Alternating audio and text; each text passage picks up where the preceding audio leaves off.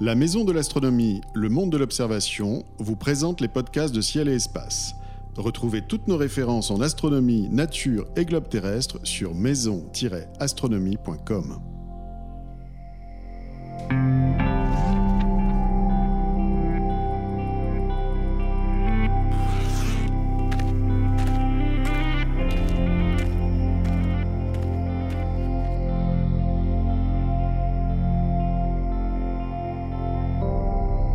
Bonjour et bienvenue sur Ciel Espace Radio pour une nouvelle émission consacrée aux éphémérides. Chaque mois, en compagnie de Jean-Luc Dauvergne de Ciel Espace et de Bernard Nomblot de Universcience.tv, nous vous présentons le meilleur de ce que le ciel a à vous proposer. Conseils d'observation, coup de cœur, promenade guidée sur la Lune ou dans une constellation sont au programme de cette émission qui démarre avec la liste des phénomènes célestes observables en ce mois de décembre.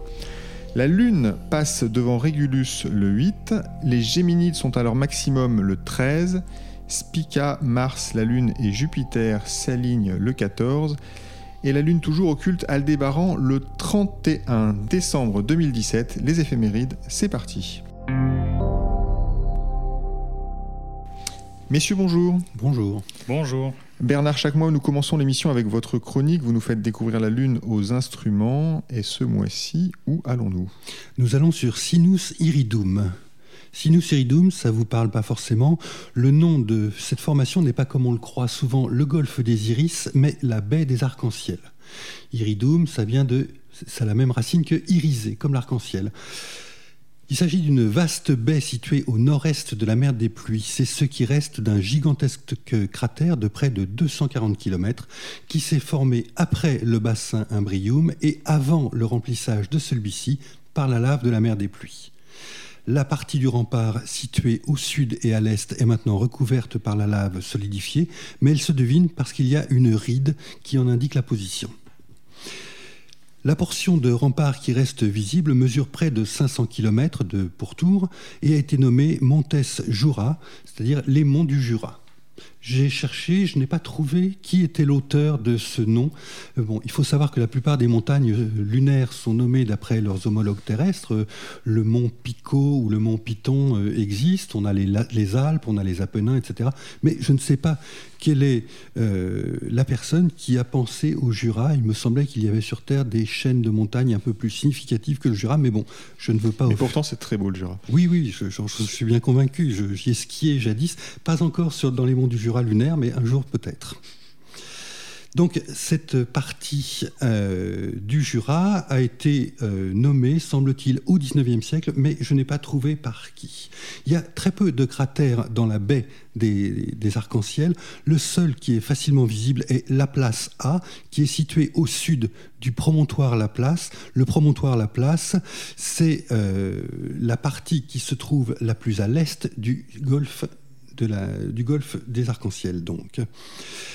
Le cratère La Place A a un diamètre de 9 km. Il date de l'époque ératosthénienne, c'est-à-dire, c'est très vague, entre 3,2 et 1,1 milliard d'années. Donc plus de 2 milliards d'années. On ne sait pas exactement à quel moment il a été euh, formé. Il faudrait aller euh, explorer sur place pour le savoir. Sur le rempart nord du Sinus Iridum se trouve Bianchini, un très beau cratère imbrien supérieur de 40 km de diamètre qui possède un pic central, des remparts en terrasse et un cratère plus petit dans la partie est de l'enceinte. Toute la région est très très belle, hein. c'est très vallonné, c'est très montagneux. Euh, on y voit des jeux de, lumière et d'ombre qui sont euh, extrêmement changeants. Ça vaut la peine d'être observé, euh, pas seulement la partie maritime si j'ose dire, mais toute la partie continentale, donc la partie la plus au nord. Le cap qui est au sud-ouest du golfe est nommé promontoire d'Héraclide. Cette curieuse formation a été aussi surnommée la tête de femme lunaire par Giovanni Domenico Cassini, cet astronome français d'origine italienne euh, qui a travaillé à l'Observatoire de Paris dès sa fondation dans les années 1660. Euh, il a vu avec sa mauvaise lunette et sa vue qui n'était pas si mauvaise que ça, il a eu l'impression un jour que se dessinait une tête de femme, un profil de femme, avec euh, le visage tourné euh, vers le golfe euh, des arcs-en-ciel et la chevelure qui s'éloigne vers l'ouest. Alors on peut quand on cherche à partir de ces du dessin qu'avait fait euh, Cassini, à partir d'autres études qui sont parues dans la revue L'Astronomie dans les années 1880 sous euh, l'égide de Camille Flammarion, on peut retrouver vaguement ce profil de femme. Enfin bon, c'est pas euh, c'est pas frappant, même si on voit qu'effectivement ça peut exister vaguement. En tout cas, ça n'est pas Miss Univers qui est à, cet endroit-là de la Lune. Ça, c'est clair. En tout cas, il s'agit donc, d'un jeu d'ombre et de lumière qui, au soleil levant, avec un faible grossissement, donne vaguement l'illusion d'un visage tourné vers l'Est. À l'est du golfe, un peu, au-delà, donc, se trouve une paire de cratères, Hélicon et Le Verrier, qui mesurent respectivement 20 et 25 km. Au nord de Le Verrier, on a Montes Recti, la chaîne droite, qui est une formation montagneuse de 90 km sur 20 km de large, 90 km de long, 20 km de large, et qui est complètement paumée dans la mer des pluies. Entre Le Verrier et la chaîne droite se trouve un site qui est maintenant historique, c'est le, site d'atterrissage de la sonde chinoise Chang'e 3, qui s'est posé là le 1er décembre à une quarantaine de kilomètres du petit cratère Laplace F. Le petit cratère Laplace, il est facile à voir, il fait 6 km de diamètre, donc on peut le repérer. Sachant qu'il fait 6 km, on va trouver que, grosso modo, à 5-6 fois son diamètre, on va voir un endroit où il n'y a strictement rien, et bien c'est là que se trouve Chang'e. Alors, euh, cet atterrissage, le dernier à ce jour sur la Lune, j'attends le prochain avec impatience. Cet atterrissage a été retransmis en direct à la télévision. Je me souviens très bien, moi j'étais euh, euh, par hasard à Berlin ce jour-là, je me suis dit, ah tiens, c'est à peu près maintenant, je mets la télé et j'ai vu en direct. Les, images de, ce survol avant que la, sonde se pose, et ça a donné les plus belles images que j'ai jamais vues de la chaîne droite. Et alors ce qui, moi, m'avait réellement scotché, c'est que c'était le premier atterrissage tenté par les Chinois, et ce premier atterrissage, ils l'ont parfaitement réussi à tel point que donc ils ont euh, mis en direct sur euh, au moins la télévision chinoise est retransmise à la télévision berlinoise. Je ne sais pas ce qu'il en était en France. en tout cas, on peut rechercher sans difficulté. On trouve ça sur euh, les sites de vidéos sur Internet. Hein. vous choisissez celui que vous voulez et vous tapez euh, atterrissage de Chang'e et vous allez voir ça. C'est absolument somptueux. Alors, Chang'e, c'est la princesse de Jade. Cette princesse de Jade qui a, paraît-il, été exilée sur la Lune selon une légende chinoise, est accompagnée de son lapin son lapin. C'est U2, c'est la petite voiture qui est descendue euh, et qui a roulé une centaine de mètres avant de se gripper. La voiture fonctionnait très bien, la sonde fonctionne encore aujourd'hui, la voiture envoie encore des informations, malheureusement elle ne roule plus. Il semble que de la poussière lunaire se soit mis dans ses rouages et elle ne peut plus avancer. Mais ce matériel qui était conçu pour fonctionner quelques semaines ou un an au grand maximum fonctionne encore aujourd'hui, quatre ans après, ce qui est quand même une très belle réussite. La prochaine sonde chinoise devrait se poser non loin de ce coin-là. Malheureusement, vu l'échec de la fusée qui devait la lancer, la nouvelle fusée qui devait la lancer, je suppose qu'elle a pris un, deux ou trois ans de retard depuis le mois de juillet dernier. Merci beaucoup Bernard pour cette promenade dans le golfe des arcs-en-ciel. C'est beaucoup plus joli que le golfe des Iris, en effet. N'est-ce pas? Euh, Nous passons maintenant aux deux événements que nous mettons en exergue ce mois-ci. Euh, je rappelle que les autres sont à retrouver dans les pages de Ciel et Espace. Euh, d'abord, Jean-Luc, cette occultation de Régulus par la Lune, euh, mais en réalité, il faut plutôt parler d'immersion de Régulus. C'est bien ça? C'est ça, l'immersion a lieu quand la Lune est encore sous l'horizon, donc on la loupe. Par contre, on peut voir la réapparition de l'étoile, ça a lieu à 20 heures, autour de 22h05 en temps universel. Alors, on donne toujours le même conseil prenez un logiciel gratuit comme Stellarium et regardez les circonstances locales là où vous observez. L'heure va varier de plusieurs minutes selon que vous soyez dans l'est ou dans l'ouest de la France. Euh, vu qu'on est au niveau, au moment du lever de la Lune, les gens qui sont dans l'est de la France sont quand même avantagés. La Lune sera un peu plus haute dans le ciel. Pour les gens qui sont dans l'est de la France, elle sera à peu près à 5 degrés de l'horizon, donc ça reste quand même relativement bas. Et pour des gens qui sont plus à l'ouest, euh, ça va être vraiment, vraiment bas. Mais après tout, pourquoi pas, si on a l'horizon dégagé, on peut viser la Lune au télescope et Régulus est une étoile suffisamment brillante pour qu'on puisse la voir malgré tout. Et donc elle réapparaît au limbe sombre de la Lune. Donc une, apparition qui peut être assez spectaculaire si on arrive à la voir. C'est une apparition soudaine, c'est ça, de l'étoile? Oui, c'est ça, c'est immédiat. Et puis Régulus, c'est quand même une étoile relativement brillante à l'œil nu. Alors avec la, avec la Lune juste à côté, pour bien la voir, il faut, si possible, quand même utiliser un instrument, au moins des jumelles. Mais en tout cas, on la verra avec un instrument, on la voit vraiment sans aucune difficulté. Très bien, donc ça c'est une observation que vous pouvez tenter le 8. Euh, le 13, deuxième événement du mois dont nous avons souhaité parler, euh, nous sommes au maximum des Géminides. Alors les Géminides, c'est l'essaim d'étoiles filantes le plus actif de l'année. Euh, Bernard, d'abord, d'où viennent les Géminides Eh bien, on ne sait pas exactement. on sait que c'est un essaim, donc on voit tous les ans, donc il y a un nuage de poussière à cet endroit-là, mais on n'a pas de comètes qui correspondent à, à, cet essaim, de, à ce nuage de poussière le seul objet qui corresponde, c'est Phaéton, qui est un astéroïde. Alors, là, mais malheureusement, Phaéton est, beaucoup trop petit, il fait quelques dizaines de kilomètres au grand maximum, et surtout, il ne, ne laisse pas de poussière dans son orbite, dans son sillage. Alors, est-ce que Phaéton était jadis un noyau de comète et qui ne serait plus actif. Il faut dire que Phaéton passe très près du Soleil, il passe euh, plus près du Soleil que Mercure. Donc si c'est une comète, elle a dû quand même être euh, séchée par le Soleil, si j'ose dire, enfin euh, s'évaporer énormément. Alors peut-être que Phaéton et, les Géminides sont, liés. Ça semble probable d'après la mécanique céleste, mais en tout cas, la, structure de, de Phaéton aujourd'hui ne correspond pas à quelque chose qui pourrait créer un essaim d'étoiles filantes. On ne sait donc pas forcément exactement euh, d'où viennent ces géminides. Par contre, ce qu'on sait, et là c'est pareil, c'est une énigme, il semble que ces géminides soient de plus en plus actives. On voit de plus en plus d'étoiles filantes au fur et à mesure des années. Donc, euh, on peut supposer que petit à petit la Terre se rapproche du centre du nuage, ou que le nuage se déplace et qu'il se rapproche de l'orbite de la Terre. Toujours est-il que c'est quelque chose à observer. Si on en a la possibilité, on devrait voir de très belles étoiles filantes. Même si on n'en voit pas des quantités, elles sont en général très brillantes et même sous un mauvais ciel, on peut espérer voir quelques très belles étoiles filantes à chaque heure.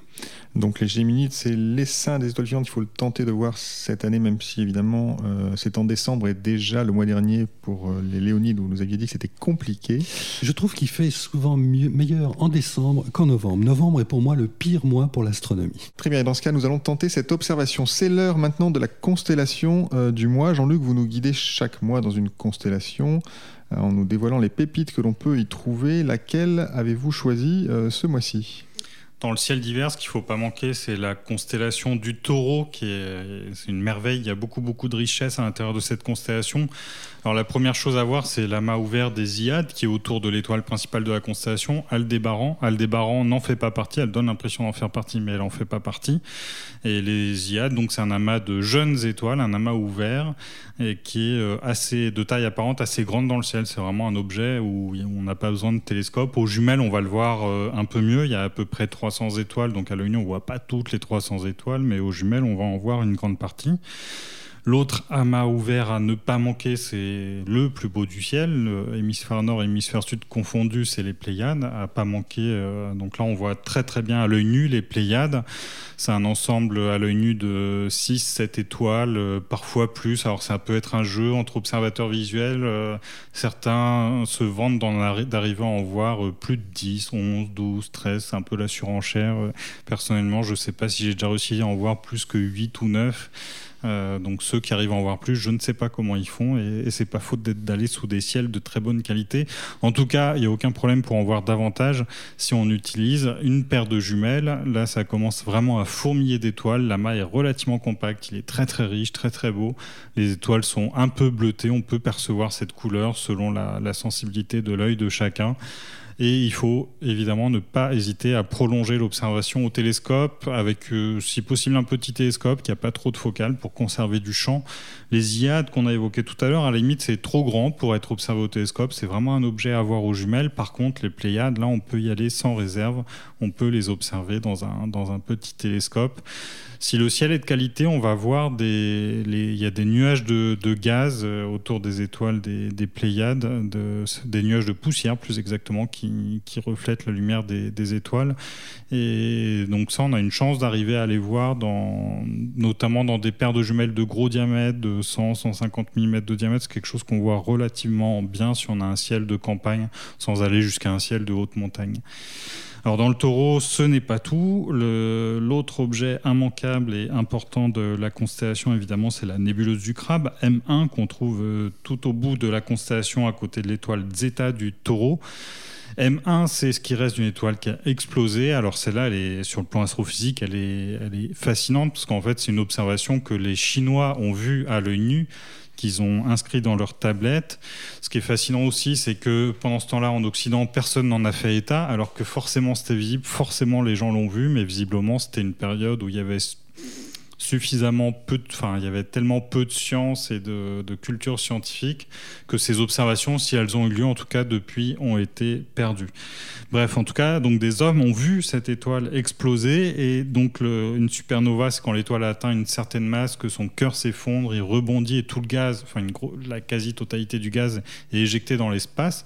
Et donc, en lieu et place de cette étoile, aujourd'hui, on voit une belle petite nébuleuse qui est très jolie dans un télescope. Elle a le, le nom de nébuleuse du crabe parce qu'elle est très très filamenteuse, un peu. Euh, alors je sais pas si c'est pour rappeler les pinces du crabe ou euh, la chair du crabe. En tout cas, c'est un bel objet. Ce qui est très intéressant aussi, alors là c'est plus technique, c'est que ce qui reste de l'étoile initiale, c'est ce qu'on appelle un pulsar, euh, une étoile chaude en rotation rapide sur elle-même. Et cette rotation rapide entraîne un clignotement qu'on voit très très bien en radio. Mais parmi les pulsars, souvent ils sont assez rapides. Ça peut être euh, un tour 100 fois par seconde. Là, c'est seulement 30 euh, fois par seconde. Donc si on a un télescope de gros diamètre avec les caméras rapides qu'on a aujourd'hui, alors quand je dis gros diamètre, c'est vraiment gros diamètre. Là, il faut viser un télescope euh, de plus de 600 mm si possible. donc c'est pas c'est pas accessible à tout le monde. En tout cas, on peut s'amuser à essayer de voir le clignotement du pulsar en temps réel. C'est assez difficile. La magnitude est de l'ordre de 16. Donc c'est euh, voilà, il faut un télescope de 800 mm à 1 mètre de diamètre et une caméra rapide, moderne et bien sensible. En tout cas, c'est une observation à faire. J'avais déjà tenté de la faire au pic du Midi sur le télescope de 1 mètre avec une bonne caméra, ça fonctionne. Mais évidemment, c'est un télescope de 1 mètre. Et puis pour finir, pour les photographes, euh, on ne peut pas quitter le taureau sans évoquer CIMAI 147. C'est une très belle nébuleuse. Alors là, en observation visuelle, on oublie, c'est totalement invisible. Elle a été découverte qu'en 1952, tellement elle est faible. Par contre, c'est un rémanent de supernova, un peu comme les dentelles du cygne. Donc c'est un peu le stade de la nébuleuse du crâne, mais plus avancé. Et là, c'est un objet, euh, on dirait un peu un spirographe. C'est un objet euh, circulaire avec énormément de filaments. Et sur les photos, c'est absolument magnifique. Mais pour les, même pour les astrophotographes, c'est un peu un challenge. Cet objet est faible, il est peu contrasté. Quand il y a des gens qui ont commencé, on va dire, il y a peut-être 10 ans à sortir des images de cet objet, euh, tout le monde était ébahi, parce qu'en fait, c'était quelque chose de difficile.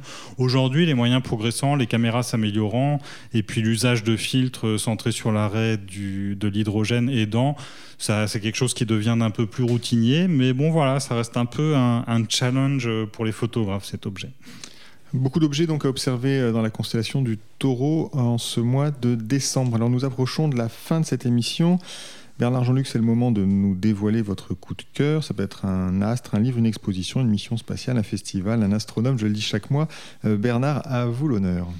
Euh, écoutez, c'est simple, comme ce mois-ci risque d'être le mois des cadeaux, faites-vous offrir un très beau cadeau, le Kaguya Lunar Atlas. Alors, Kaguya était une sonde lunaire japonaise qui n'a pas fait beaucoup de bruit en Occident. On en a vaguement parlé quand elle a été lancée, euh, on en a parlé un peu quand elle s'est écrasée au sol de la Lune, mais entre-temps, elle a fait de superbes photos, j'allais dire comme tous les Japonais, si vous me permettez. Elle a fait de splendides images et une centaine de ces images ont été euh, reproduites dans un livre qui s'appelle donc The Kaguya Lunar Atlas. Le livre est en anglais mais les photos sont en français. Ça, c'est pratique. C'est plus important. C'est très bien. Donc, ça n'est pas un atlas au sens littéral du terme, c'est-à-dire qu'il n'y a pas tous les cratères de la Lune, etc.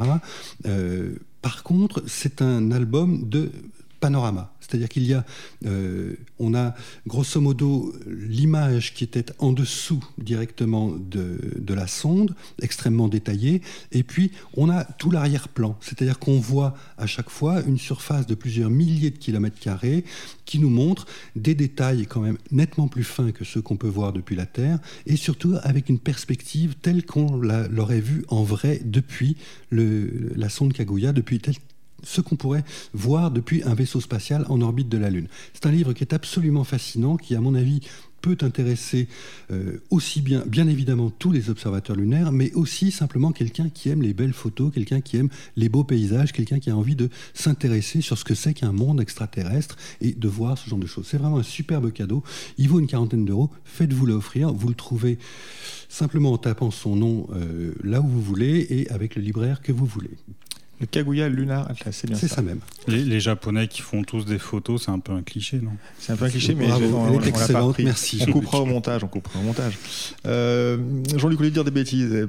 Parlez-nous de votre coup de cœur. Euh, mon coup de cœur ce mois-ci, c'est, je vous invite à aller voir le site de Sylvain Rivaud, qui est euh, le, son, son, surnom, c'est l'Epithèque, L-E-P-I-T-H-E-C. Euh, j'ai réalisé, enfin, je l'ai aidé à réaliser une BD pour les jumelles. C'est l'illustrateur qui fait des BD pour nous dans les actualités de, ciel et espace.